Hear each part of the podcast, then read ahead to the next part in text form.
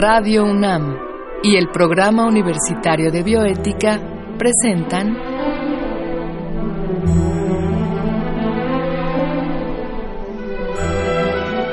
El Árbol de las Ideas. Arte, ciencia y filosofía para la vida. Con Paulina Rivero Weber.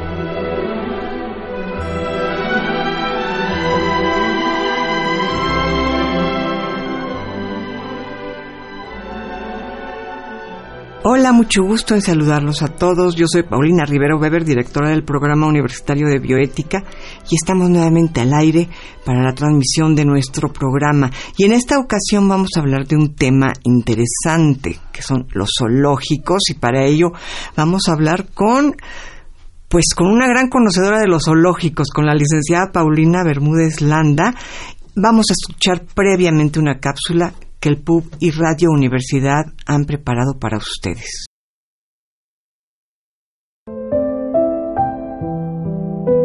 En mayo de 2016, Jarambe, un gorila de 17 años, fue asesinado a balazos cuando un niño cayó a su recinto en un zoológico de Estados Unidos. En los videos que circularon por internet, Jarambe toma al niño, lo coloca frente a sí y juega con su pantalón. Aunque el comportamiento de Jarambe no parecía violento, las autoridades del zoológico decidieron dispararle para garantizar la seguridad del menor.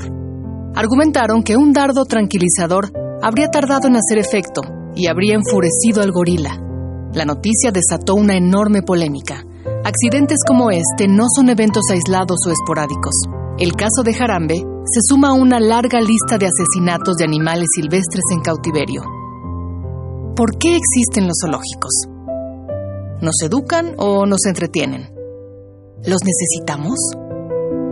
Los zoológicos tienen sus antecedentes en las colecciones privadas que mantenían los gobernantes de antiguas civilizaciones como símbolos de poder.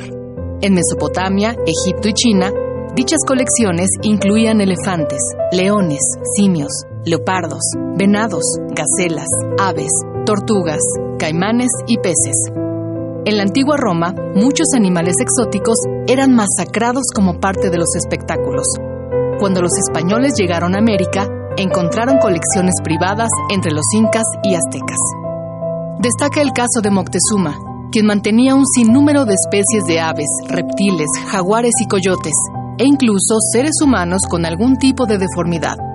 Conforme a las crónicas de Cortés, se necesitaban 300 cuidadores únicamente para las aves, ha habido colecciones de animales en muchos otros momentos y lugares de la historia. Sin embargo, lo que hoy conocemos como zoológico surge de las colecciones privadas de fieras o menagerie de reyes y aristócratas durante los siglos XVII y XVIII. En el siglo XIX, estas colecciones se convirtieron en jardines zoológicos públicos, ya con un claro sentido educativo y de investigación. Había en ellos un afán de racionalizar, ordenar y clasificar el mundo. Por desgracia, este afán aunado al racismo y colonialismo europeos desembocó también en la exhibición de seres humanos de otras latitudes. En Europa durante el siglo XIX y principios del XX, las exhibiciones etnológicas fueron auténticos zoológicos humanos. Figuraban en ellos personas de África, Asia y América, y se intentaba recrear el entorno cultural de cada grupo étnico. El zoólogo y empresario alemán Karl Hagenbeck fue el pionero en este tipo de exhibiciones. Todo empezó cuando se dio cuenta de que las personas que había traído para cuidar de unos ciervos de Laponia llamaban más la atención que los animales mismos. Algo similar ocurrió en París con la exhibición Aldea Negra de 1889. Paradójicamente, esta se realizó para conmemorar la Revolución Francesa, celebrando valores como la libertad, la igualdad y la fraternidad. Desde sus inicios, los zoológicos han cosificado a animales humanos y no humanos bajo pretexto de realizar labores de educación, investigación y conservación. Hoy, muchos expertos difieren. Gustavo Ortiz Millán, especialista en bioética de la UNAM, sostiene que fuertes razones ponen en duda que los zoológicos cumplan con tales objetivos. Por un lado, no hay evidencia contundente de una contribución significativa a la educación de los visitantes. Por otro, los programas de conservación y reincorporación a la naturaleza son muy caros y poco exitosos. Por último, solo se preserva a los animales carismáticos. dejando de lado a muchos otros como los anfibios. Más que zoológicos, lo que necesitamos son santuarios donde los animales puedan llevar una vida tranquila. De nada sirve preservar individuos aislados si seguimos destruyendo sus hábitats naturales.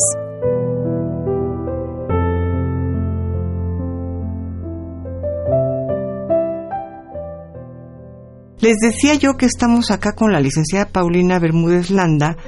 Ella estudió desarrollo y gestión intercultural aquí en la universidad. Estudió posteriormente la maestría en filosofía y actualmente estudia la carrera en derecho, ¿verdad, Sao? Sí, así es. Es este, bueno, una gran, gran estudiosa y todo con una finalidad muy concreta que ustedes van a escuchar ahora. Déjenme decirles antes que ella es presidenta desde hace cuatro años de Proyecto Gran Simio México, que es una organización sin fines de lucro dedicada pues a la defensa de los animales y de los lugares en donde los animales habitan. Y bueno, pues ha participado en muchos foros en torno a estos temas, es embajadora de la propuesta Somos Cambio, para la transformación de los zoológicos capitalinos y ha dedicado sus estudios de diferente índole a este tipo de instituciones y de temas en torno a los animales. En particular, ha estudiado el efecto que tiene el cautiverio en los animales. Y en ese sentido pues es que le hemos invitado a hablar de zoológicos aquí bueno, Pau, pues primero que nada, gracias por aceptar la invitación. No, gracias a ustedes por darme este espacio. Y a ver, Pau, yo te comentaba que siempre me gusta comenzar por una definición y en el caso de un zoológico pareciera muy obvio, ¿no? Que es un zoológico, pues un lugar donde hay animales, pero tú desde toda tu experiencia como presidente de Gran Simio y bueno, como estudiosa de estos temas, ¿cómo definirías un zoológico? Pues mira, el acercamiento a estas instituciones, que ahora ya son instituciones de orden público, nunca es desde un solo ángulo, ¿no? Creo que algo que ha observado el filósofo Michel Foucault con este tipo de instituciones de tipo carcelario, que están asociadas al cautiverio, es que tienen como una serie de objetivos a lo largo del tiempo, ¿no? Y un zoológico hoy, un zoológico moderno, es una institución donde se someten al cautiverio a distintos animales, animales que además son considerados exóticos, silvestres, por eso no vemos perros o gatos en zoológicos, y que además hoy se le han añadido una serie de funciones al zoológico o ha adoptado a lo largo del tiempo, ¿no? Una muy sonada ahora es el tema de la conservación de las especies, en su momento fue recreativo nada más, para el público. Ahora se está hablando también un poco de la función educativa de los zoológicos. Pero en ese sentido, como, como diría el mismo Foucault que mencionaba, y Nietzsche también, pues de alguna manera es buscarle un sentido a, al zoológico que no necesariamente corresponde a lo que es, ¿no? Porque tú mencionas una palabra clave que es, bueno, pues cautiverio, ¿no? La gente va al zoológico pensando que pues caray que es un domingo, que tiene todo el derecho de divertirse, comprar un helado, pasear, ver animales, pero se le olvida o se nos olvida que esta diversión tiene como fundamento el cautiverio, la cárcel, la prisión de animales que nacieron pues para estar libres, ¿no? Para y justo ahí me gustaría hacer como una precisión, porque creo que muchos de los debates, porque ahora, bueno, hay controversias bioéticas por estos temas, ¿no? Claro. Que no eran tan sonadas hace unas décadas atrás, ¿no?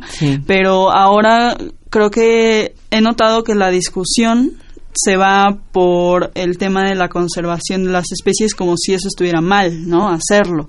Y creo que lo que no han entendido los partidarios del zoológico como un centro de conservación de especies es que esa parte tiene su espacio en el debate, pero no lo es todo, ¿no? Creo que una de las cosas que podemos observar ahora en términos de crítica es cuál es la raíz de estos espacios y justo eso, ¿no? Eh, el cautiverio tiene una función de esclavizar al otro, ¿no? Claro. Entonces, es un comienzo, digamos, de esta institución asociado a la expansión imperial, ¿no? Al, dominio sobre los otros. Dominio, claro. Y bueno, ahí se ven los animales no humanos, pero estos zoológicos en su momento fueron también albergados, eh, o más bien eran desarrollados para tener en cautiverio a pueblos humanos, ¿no?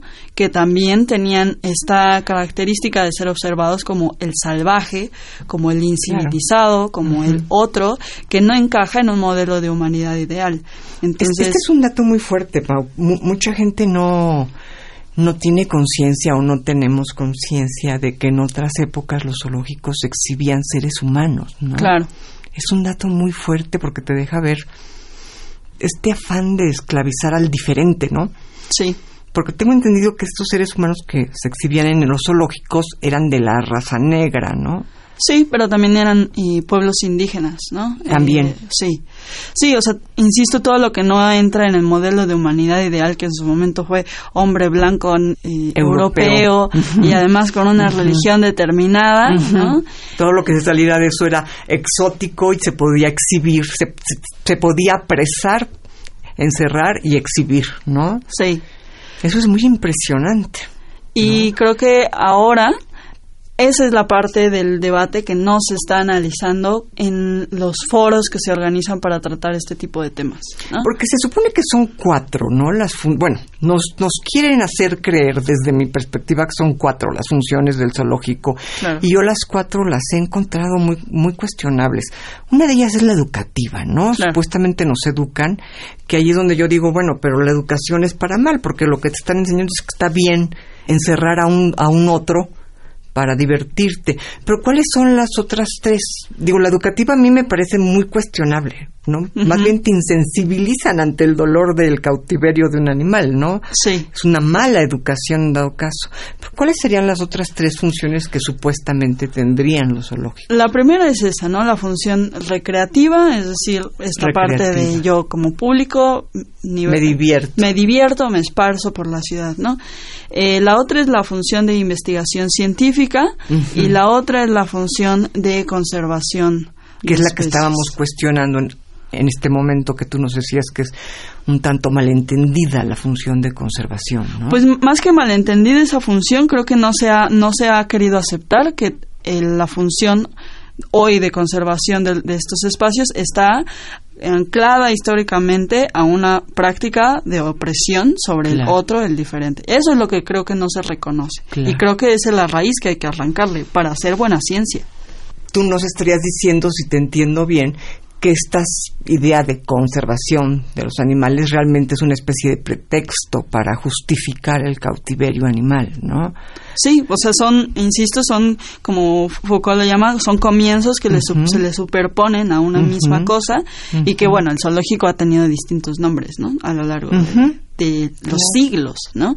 Y hoy creo que estamos ante un panorama toda esta situación climática que enfrentamos y que nosotros mismos hemos producido de alguna manera, en la que tenemos instalaciones impresionantes, ¿no? Diría, por ejemplo, en, este país las instalaciones del zoológico de Chapultepec, eh, sobre todo en términos de medicina veterinaria, las cosas que tienen ahí, pero creo que son instituciones que no se han sabido encauzar, ¿no? O sea, creo que en estas aras de tener colecciones globales, de pronto tenemos demasiados individuos, además muchos solitarios, siendo que son especies gregarias, ¿no? que requieren grandes extensiones para un correcto desarrollo, cierta alimentación, es decir, especies complejas en su cuidado, ¿no? Y creo que queremos abarcar mucho y al final se hace muy, muy poco en términos de conservación.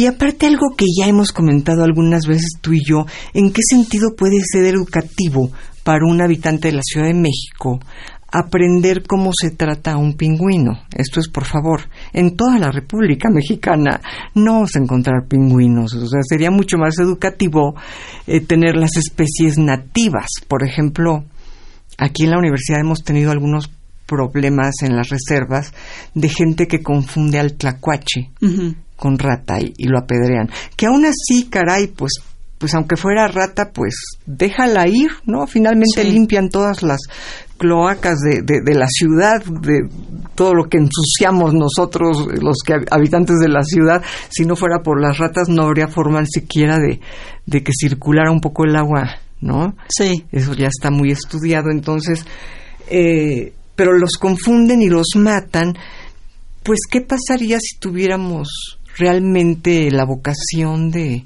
de no tener zoológicos, sino de realmente conservar y educar a, a conservar las especies y educar a nuestra gente, que, sepa lo que es un tlacuache, un cacomiscle, un lobo de México, y en lugar de ir a soltarlos para que los maten, pues realmente poder hacer grandes santuarios, ¿no? Claro, y esa parte es, importante porque eh, la misma Asociación Mundial de Zoológicos y Acuarios ha dicho muchas veces, y esto es importante para entender y distinguir, ¿no? de los diferentes tipos de zoológicos porque cada uno tiene una historia, ¿no? Claro. Entonces creo que es importante recordar lo que esta asociación dice y es que la preservación de los animales en cautiverio puede ser una herramienta, pero esa no es la conservación de las especies. La conservación de las especies tiene mucho que ver con lo que se logra in situ, en el campo, donde las condiciones de los animales son naturales, ¿no? Claro, claro, completamente. Que esto va de acuerdo, pues, a los últimos modelos de etología, ¿no? De los estudiosos de la conducta animal. ¿Cómo estudias la conducta de un animal en cautiverio si ya la estás limitando de entrada, transformando por el cautiverio, ¿no? Es etología al estilo de Lorenz, ¿no? De, estudiar al animal en su lugar y libre. De, otra manera, pues. claro. Porque si lo que estudias, cómo se comporta encerrado, pues sí. solemos enloquecer todos los animales que están encerrados, ¿no? Sí. Incluidos los humanos, ¿no? Claro.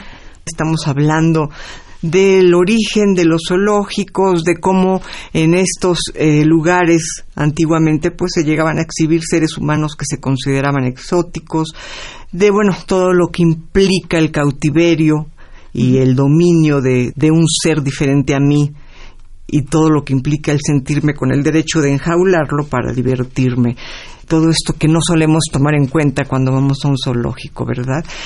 Y llegábamos, Pau, a hablar de lo que implica el cautiverio, ¿no? Como finalmente, pues todos los animales que somos encerrados, seamos animales humanos o no, por lo general acabamos locos. ¿Cómo verías tú esto? ¿Tú has notado este tipo de rasgos? ¿Tú conoces muchos zoológicos? ¿Qué nos podrías decir de esto? Pues mira, eh, por una parte está el tema de qué es lo que le pasa al animal, cómo es el día a día de un animal en cautiverio, ¿no? y sí, porque vemos un pedacito, ¿no? Los, sí. los que vamos a un zoológico, ¿no? Exacto, exacto. En una ocasión, justo para hablar de estos temas, invitamos al doctor Constantino Macías a hablar de los impactos que tenía el cautiverio sobre la conducta de los animales. Y él nos decía, bueno, es que en realidad los impactos no son solo a nivel conductual. Lo que ve ahora el público, lo que se ve ahora incluso en redes sociales de gente que documenta a estos animales, sí son las estereotipias, sí son los comportamientos aberrantes, pero además hay una serie de impactos que son invisibles para el público, para el grueso de la población. Cuestiones genéticas, ¿no? Por ejemplo, hoy muchos zoológicos siguen teniendo la práctica de comprar animales, ¿no? Entonces, aquí en México se compran muchos animales a comercializadoras privadas. Entonces, el comercializador privado de fauna no necesariamente tiene el interés de tener una línea de descendencia perfecta o apta, viable para condiciones de reintroducción, ¿no? Entonces... Le interesa su negocio nada más. Claro, entonces hay una serie ahí de, de impactos que van desde lo más visible, que es el aspecto conductual, hasta cuestiones genéticas, ¿no? Pero también están una serie de cuestiones que tienen que ver ya con el aspecto legal, ¿no? Y es toda esta movilización que se ha hecho en todo el mundo. Eh, Argentina es un país pionero en este sentido revolucionario porque bueno ha empezado a reconocer animales cautivos como la orangutana Sandra como la chimpancé Cecilia como sujetos de derecho y a partir de ahí ha empleado habeas corpus, que son, por así decirlo, herramientas jurídicas que se utilizan para defender la libertad de un cautivo de forma injusta. ¿Este habeas corpus podría ser similar a nuestro amparo? Amparar, por ejemplo, ¿se podría amparar un animal? ¿O hay alguna diferencia fuerte entre el habeas corpus y el, y el juicio de amparo? Porque tengo entendido que en México no hay esta figura del habeas corpus. No, no, no existe esta figura del habeas corpus. Y en alguna ocasión se han metido amparos por animales. Aquí en, en México se metió uno por un perro que se llama Capitán. Pero no, no era que el perro se amparara. Más bien era un ser humano amparándose para darle, digamos, asistencia a ese animal. ¿no? No se ha intentado aquí en México. Ajá. Y habría que buscar entre nuestras herramientas jurídicas alguna Claro. alguna vía. alguna posibilidad. Ahora, yo recuerdo que en alguna ocasión nos tocó estar juntas en una reunión con Tania Müller y ella se comprometió a que ya había dado la orden de que no se comprarían más animales exóticos.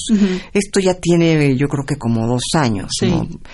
¿Tú tienes alguna noticia de si el gobierno de la ciudad ha cumplido con esta promesa? Porque fue muy formal al, al expresar que ya la Ciudad de México nunca compraría un animal exótico. ¿no? Sí. No, desafortunadamente el tema de la compra y venta de animales continúa. Es una práctica corriente en los zoológicos mexicanos y pues tiene mucho que ver también con el con la cuestión cultural, ¿no? La verdad es que México es un país sí mega diverso, pero también es un país que trafica demasiados animales, ¿no? Hemos salido en reportes de ciertas organizaciones de Naciones Unidas, ¿no? Que se dedican como a monitorear el tráfico de especies y nosotros somos un país importante en tráfico de reptiles, de aves, ¿no? De mamíferos. Entonces, creo que el reflejo de esa falta de cumplimiento a ese compromiso pues se ve reflejada en todos los ámbitos de la administración pública, no solo en medio ambiente, ¿no? Claro, claro, claro.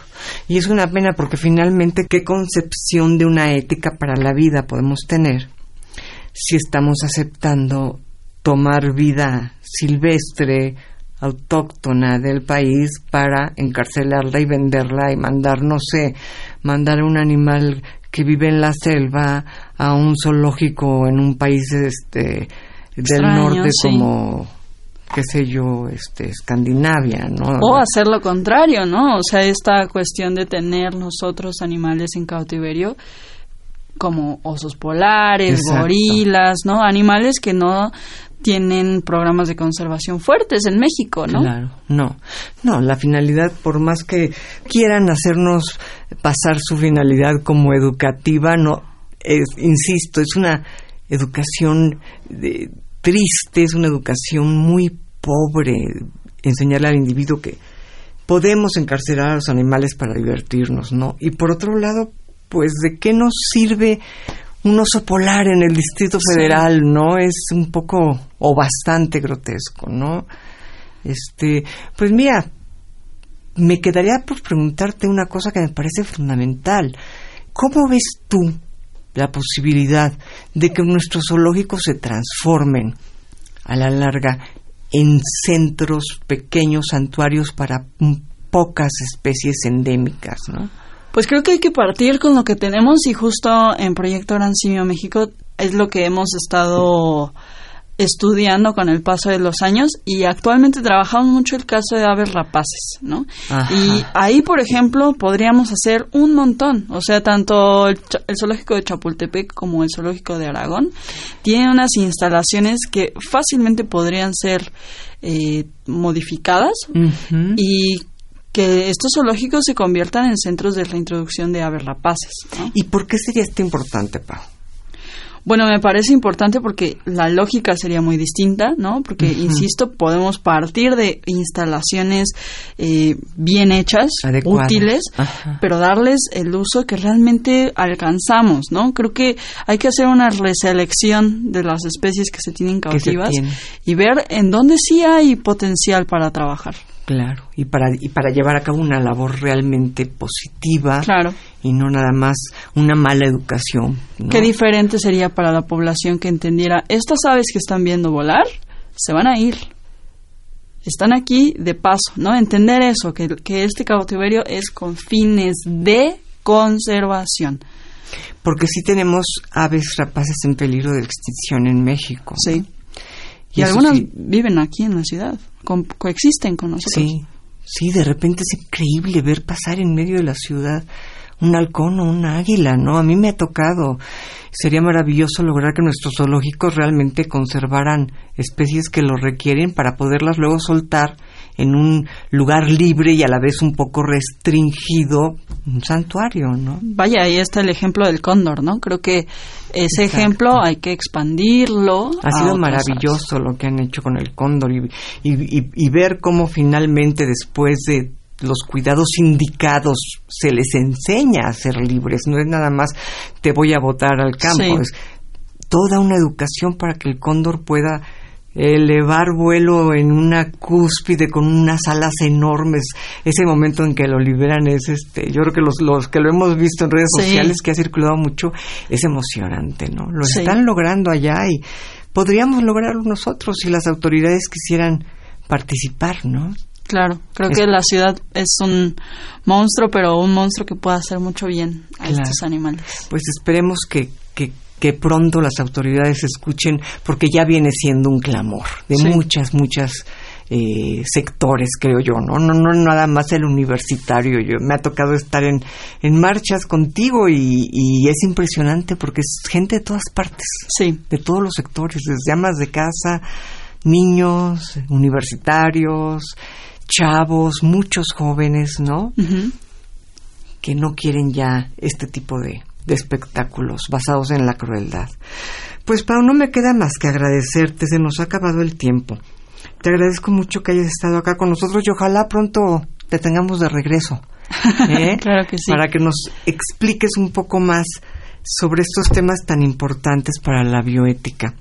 Y bueno, pues también eh, después de agradecer a Paulina Bermúdez Landa por estar acá con nosotros, les agradezco a ustedes haber escuchado este programa y agradezco a Marco Lubián, nuestro productor, todo su trabajo en controles técnicos, gracias a Susana Trejo.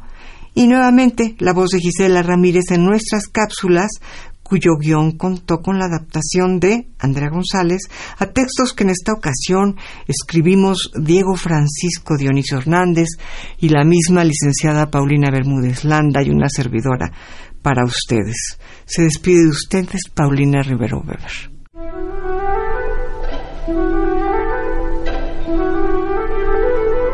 Radio UNAM y el Programa Universitario de Bioética presentaron